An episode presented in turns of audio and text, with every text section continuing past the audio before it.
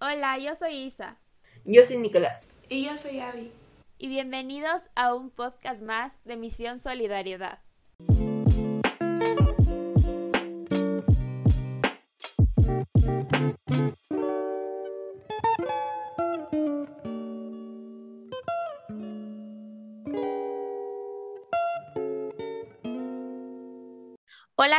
¿Cómo están? Qué contentos estamos de nuevamente tenerles aquí a toda esta hermosa familia oyente de Misión Solidaridad en un podcast más. Este podcast es un poco diferente ya que no tenemos un tema central, por así decirlo, del que vamos a debatir y bla, bla, bla, bla. Este es un podcast en que les vamos a contar una historia. ¿A quién no le gusta un cuento, verdad? Pero como saben, el tema central de, estos, eh, de esta serie de podcasts es la solidaridad. Así que por supuesto que el cuento va ligado a ese hermoso valor que hemos venido desglosando en distintos temas que vuelvo y repito, espero hayan sido de su agrado. Así que vamos a empezar con el cuento de hoy. El cuento que les vamos a leer se denomina El secreto de Saúl. Saúl era un niño que vivía rodeado de comodidades y privilegios. Su padre era un experto cirujano y su madre una escritora de éxito, así que la familia residía en una enorme casa con jardín, piscina y un garaje en el que dormían dos coches de alta gama. A sus 11 años no le faltaba nada. Vestía la última moda, tenía un cuarto privado repleto de juegos y en la pared de su dormitorio colgaba una televisión tan grande que parecía más bien una pantalla de cine. A pesar de su gran fortuna, Saúl se pasaba el día con el ceño fruncido y mostrando una actitud tan apática que daba la sensación de estar enfadado con el mundo. Últimamente no soportaba madrugar y odiaba tener el colegio cinco días por semana, sobre todo porque su profesor le parecía un señor insoportable y cada vez hablaba menos con sus compañeros de aula. ¿Para qué fingir que sus temas de conversaciones parecían interesantes? Por si esto fuera poco, ni una sola asignatura traía su atención. Malgastaba el tiempo mirando a la musaraña y abriendo la boca para soltar ruidosos bostezos cada dos por tres. Si hacía buen tiempo, cuando a las tres terminaba la jornada escolar, Saúl cruzaba la calle cargado con su mochila y caminaba un corto trecho hasta llegar al Parque de los Almendros. Era su lugar favorito para desconectar de los problemas de matemáticas y la larga lista de capitales de países que lo obligaban a memorizar. Una vez allí, solía sentarse en un banco de madera desde el cual podía contemplar una panorámica preciosa de la arboleda y el largo con forma de corazón, donde siempre chapoteaban unas cuantas familias de patitos. Sucedió que una de esas tardes se acercó a su banco habitual, tomó asiento y al mirar al frente descubrió que a pocos metros habían colocado una estatua de mármol blanco. Le llamó mucho la atención, pues representaba la figura de un niño de su edad, descalzo y cubierto de harapos que parecían mirarle fijamente. ¡Qué estatua tan deprimente! Podrían haber puesto la figura de un príncipe o una diosa romana en vez de la de un andrajoso mendigo. Según pronunció esas palabras, escuchó una voz infantil. ¿De verdad crees que solo soy un trozo de piedra al, que un escultor ha dado forma? Esa dio un respingón y su corazón empezó a latir a toda velocidad. Tras unos segundos de desconcierto, se abanicó con la palma de la mano y trató de recomponerse. El calor de estos primeros días de verano le está haciendo delirar. ¡Qué susto! Por un momento pensé que la estatua me estaba hablando. ¿Será que mejor me voy? Se estaba poniendo en pie cuando volvió a escuchar la misma voz. Sí, te hablaba a ti. Aguarda, por favor. Saúl miró de izquierda a derecha, por si algún pasante había oído lo mismo que él pero sorprendentemente nadie parecía percatarse de nada. Atemorizado, anduvo unos pasos y se situó a la escultura anclada en el pequeño pedestal. A simple vista, calculó que el chico de piedra tenía su misma edad y estatura, pero cuando lo miró con más detenimiento se estremeció, porque se parecía muchísimo a él. La misma forma ovalada del rostro, los ojos rasgados, la nariz respingona heredada de su abuelo, era una réplica casi perfecta de sí mismo. Pero, ¿qué estaba pasando aquí? Se le ocurrió quizá que todo era parte de un programa de televisión de esos que les gustaban jugar bromas pesadas a la gente que va tranquila por la calle. Así que se fijó en los árboles cercanos por si entre las ramas localizaba alguna cámara oculta. No vio nada extraño y se erizó la piel. La situación comenzaba a producirle pavor. No te preocupes, no estás loco. Por, increíble que parezca, me estoy comunicando contigo y solamente tú puedes escucharme. Tócame, te prometo que soy completamente inofensiva. Saúl obedeció. Aparentemente la estatua era como otra cualquiera, dura, fría e impasible, pero le escuchaba hablar como si fuera un humano de carne y hueso. ¿Cómo era posible? Utilizaba un sistema de telepatía. Alguien la dirigía desde una torre de control. Estaba tan perplejo que ya no era capaz de distinguir si las palabras le entraban por las orejas o iban directamente a su cerebro. ¿Quién eres? ¿Quién te ha fabricado? ¿Y por qué te pareces a mí? La historia es muy larga de contar, pero para resumir te diré que soy el resultado de un experimento científico. A Saúl le empezaron a temblar las piernas como Franz y se puso tan nervioso que creyó que se iba a desmayar. Un experimento, como esos que salen en las pelis de ciencia ficción. Exacto, has dado en el clavo. Su cara se desencajó y se notó el sudor que le caía a chorros por el cuello. No tenía nada que temer. Lo entenderías en cuanto te lo explique. Pues no sé qué estás esperando. Un grupo de expertos lleva años trabajando en un importante centro de investigación de esta ciudad con un solo objetivo, lograr que todos los niños que viven aquí sean felices. Saúl suspiró profundamente. Ah, vale, eso me parece peligroso. No, no lo es, pero se requieren muchos años de trabajo para desarrollar un proyecto tan complejo. Ah, ¿sí? Ni te lo imaginas. Han colaborado decenas de especialistas y se han invertido muchísimo dinero en la tecnología más avanzada que existe. Por suerte, todo ha salido a las mil maravillas y los resultados están siendo inmejorables. A Saúl la historia le sonaba a pura fantasía, pero estaba tan intrigado que no podía dejar de escucharla. Lo primero que ha tenido que hacer es instalar un sistema de radares especiales en todos los barrios de la ciudad. ¿Radares? ¿Para qué? para detectar las emociones de las personas desde que nacen hasta el día que comienzan su vida adulta, es decir, durante toda la infancia y adolescencia. Si algún radar registra que algún niño o joven necesita ayuda, el Centro de Investigaciones pone en marcha el plan de rescate emocional. ¿El plan de rescate qué? De rescate emocional. No te preocupes, se trata de algo muy sencillo. Estudian el problema para saber por qué es infeliz y el laboratorio diseña un tratamiento a medida para acabar con sus tristezas. Saul estaba completamente alucinando, como si estuviera dentro de una película futurista o se hubiera adelantado 500 años en el tiempo. ¿Y qué es lo que hacen exactamente? ¿Te pinchan con jeringas gigantes? ¿Te meten en cabinas para recibir ondas de choque? ¿Te rodean con la cabeza con cables y te conectan a un generador eléctrico? Ja, ja, ja. ¿Qué va? Menudas ocurrencias tienes.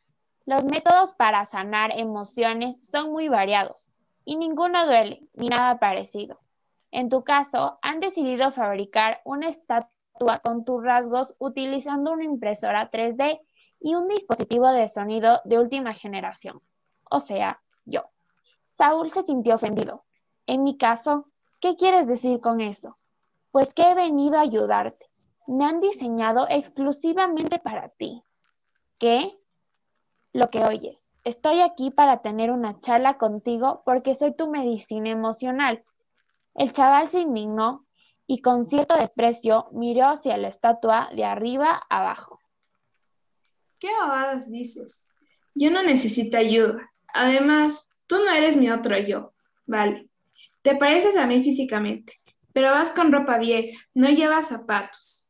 La estatua puso en marcha el tratamiento especial que, como ya habrás adivinado, consistía en hacerle pensar. Sí, tienes razón. Soy una versión un poco diferente a ti. Digamos que represento lo que podrías haber sido tú si no hubieras nacido en una familia rica y de buena posición. ¿Alguna vez has pensado cómo sería vivir en un barrio pobre, en una casa sin agua ni calefacción? ¿Te imaginas tu vida sin chocolate, sin tu reproductor de audio digital o sin esas zapatillas tan modernas que calzas? Saúl fue sincero. No, la verdad que no. Pues muchos chicos de tu edad viven con muy poco, yo diría casi nada, en muchísimos lugares del mundo. De hecho, no hace falta salir de nuestra ciudad para encontrarlos. El muchacho se encogió de hombros. Ya, pero yo no tengo la culpa de eso. La estatua le dio la razón. Desde luego que no. Nadie eligió dónde nace y hay personas con más suerte que otras desde la cuna, pero todos tenemos la capacidad de cambiar ciertas cosas haciendo un pequeño esfuerzo. Ya, bueno, si tú lo dices. Nuestros radares han detectado que tú, teniéndolo todo, pareces una gran insatisfacción. Saúl sintió mucho agobio, pero el chico de piedra fue contundente. Sé sincero contigo mismo. Tienes tanto que sientes abru... Sé sincero contigo mismo. Tienes tanto que te sientes abrumado y no disfrutas de casi nada. Deberías ser muy feliz y sin embargo te pasas el día refunfuñando y reportándote. Sé sincero contigo mismo. Tienes tanto que te sientes abrumado y no disfrutas de casi nada.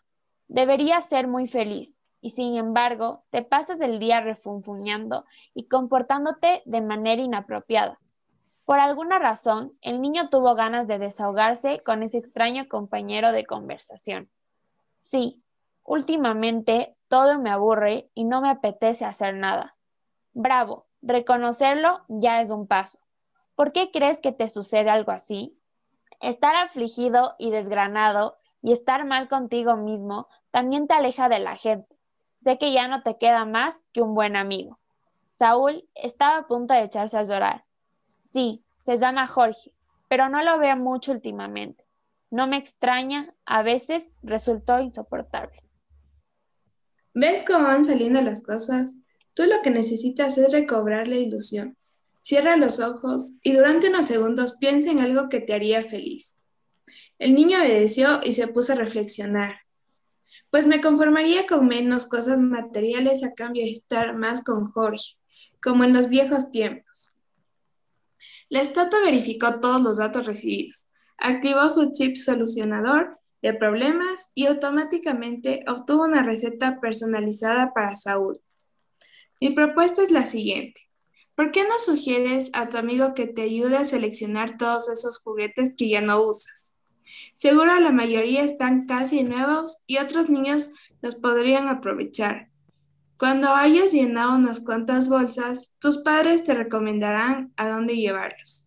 Esa experiencia hará que te sientas muchísimo mejor contigo mismo y te enseñará a valorar lo que tienes. No es mala idea. Misión cumplida. Hasta siempre, mi querido doble humano. Y de repente sucedió algo asombroso. La estatua que hasta el momento no se había movido, porque lógicamente las estatuas nunca se mueven, le guiñó un ojo y se esfumó Desapareció de su vista, como si jamás hubiera existido. A Saúl casi se le corta la respiración. Allí estaba el parado en medio del parque, preguntándose si todo había sido un sueño, una alucinación o simplemente se estaba volviendo loco. En cualquier caso, tuvo la sensación de que en su interior algo había cambiado, como si hubiera encendido una lucecita al final del oscuro túnel. Se fue corriendo a casa, llamó por teléfono a su amigo Jorge y le contó lo que tenía pensado hacer. ¿Te apetece ayudarme, amigo? Cuenta conmigo, voy para allá. Media hora después, los dos niños se pusieron a abrir armarios y a seleccionar muñecos, juegos, puzzles, un montón de cosas más que llevaban años olvidados en los cajones. Lo metieron en las bolsas y después fueron al porche de la entrada. Saul quería pedir consejos a su padre. Papá, quiero donar muchos de mis juguetes. ¿Podrías acercarnos a algún lugar donde los necesiten de verdad? El hombre, que estaba tumbado en una hamaca leyendo una novela, respondió entusiasmado. Claro que sí, conozco el sitio perfecto. Echó un vistazo a su reloj de muñeca. Si mis cálculos no fallan, ahora mismo está abierto. Creo que nos dará tiempo. Vamos. Se dieron prisa en cargar el maletero del auto. y acudieron a la sede de una ONG que se dedicaba a recoger juguetes de segunda mano. Germán, el director, le recibió con los brazos abiertos. Gracias por su visita. Es fantástico que vengan a conocer nuestras instalaciones y que tengas tantas ganas de aportar a nuestro granito de arena. Saúl estaba contentísimo. Mi amigo Jorge y yo hemos juntado más de 30 juguetes y un montón de libros, pero me gustaría saber cuál será su destino. Germán encantado se lo aclaró. Una parte se repartirá por diferentes hospitales para que los niños enfermos puedan entretenerse durante el tiempo que estén ingresados. No te imaginas cuánto les beneficia y ayuda a superar los malos momentos. Saúl y Jorge aplaudieron entusiasmados. Y la otra se regalará a familias desfavorecidas que no tienen suficiente dinero para comprar a sus hijos ni un simple muñeco de trap.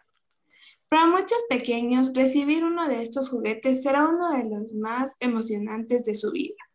Te lo aseguro.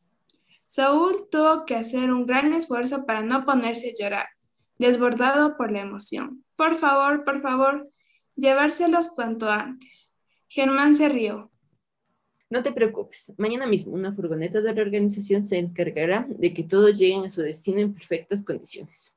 Jorge se abrazaron, acababan de ser algo realmente bonito por los dos y los dos sintieron que se acababan de fortalecer su amistad.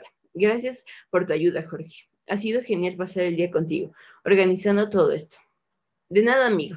Si te parece, la semana que viene puedo ir a tu casa y ayudarme a revisar mis cosas. Seguro que conseguiremos tener algunas cajas más.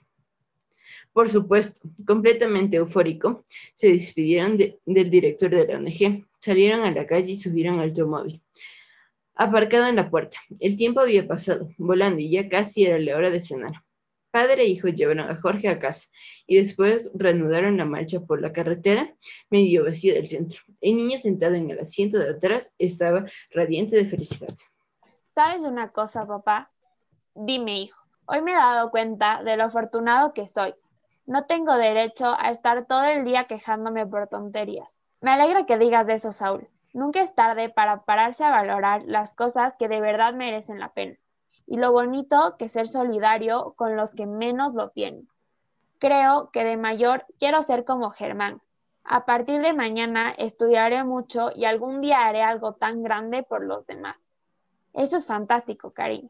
Aún eres pequeño, pero a lo largo de los años irás descubriendo tu vocación. Si al final te decides por una profesión que sirva para mejorar el mundo, tu madre y yo nos sentimos muy orgullosos. De camino al hogar pasaron por delante del Parque de los Almendros. Saúl acercó su cara al cristal de la ventanilla y a pesar de que estaba anocheciendo, distinguió su banco favorito, la gran arboleda, y el brillo del lago al fondo. Sin retirar la mirada, preguntó a su padre, Papá, ¿piensas que hoy en día existen radares potentes que controlan las mentes de los humanos? ¿Pero qué dices? ¿Te encuentras bien? Lo digo en serio. ¿Crees posible que los habitantes de esta ciudad seamos parte de un gigantesco experimento científico? El hombre se partió de risa. Ja, ja, ja. Ay, hijo, qué cosas tan raras se te pasan por la cabeza. Creo que deberías ver más documentales de historia y menos cine fantástico. A Saúl se le escapó una sonrisilla y en ese mismo instante decidió que guardaría su pequeño gran secreto el resto de su vida. Fin. Bueno, este ha sido el fin del cuento y como moraleja podemos obtener que tenemos que valorar cada cosa que tenemos. Estoy seguro que no todos, pero sí la mayoría de ustedes que nos escuchan tienen mucho por lo que agradecer y sé que muchas veces han dado las cosas por sentado y eso es algo que no deberían hacer.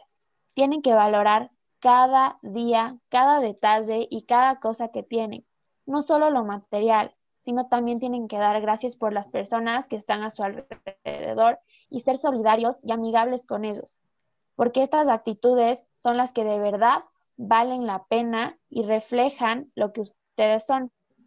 Una buena persona siempre vale más que cualquier cosa material.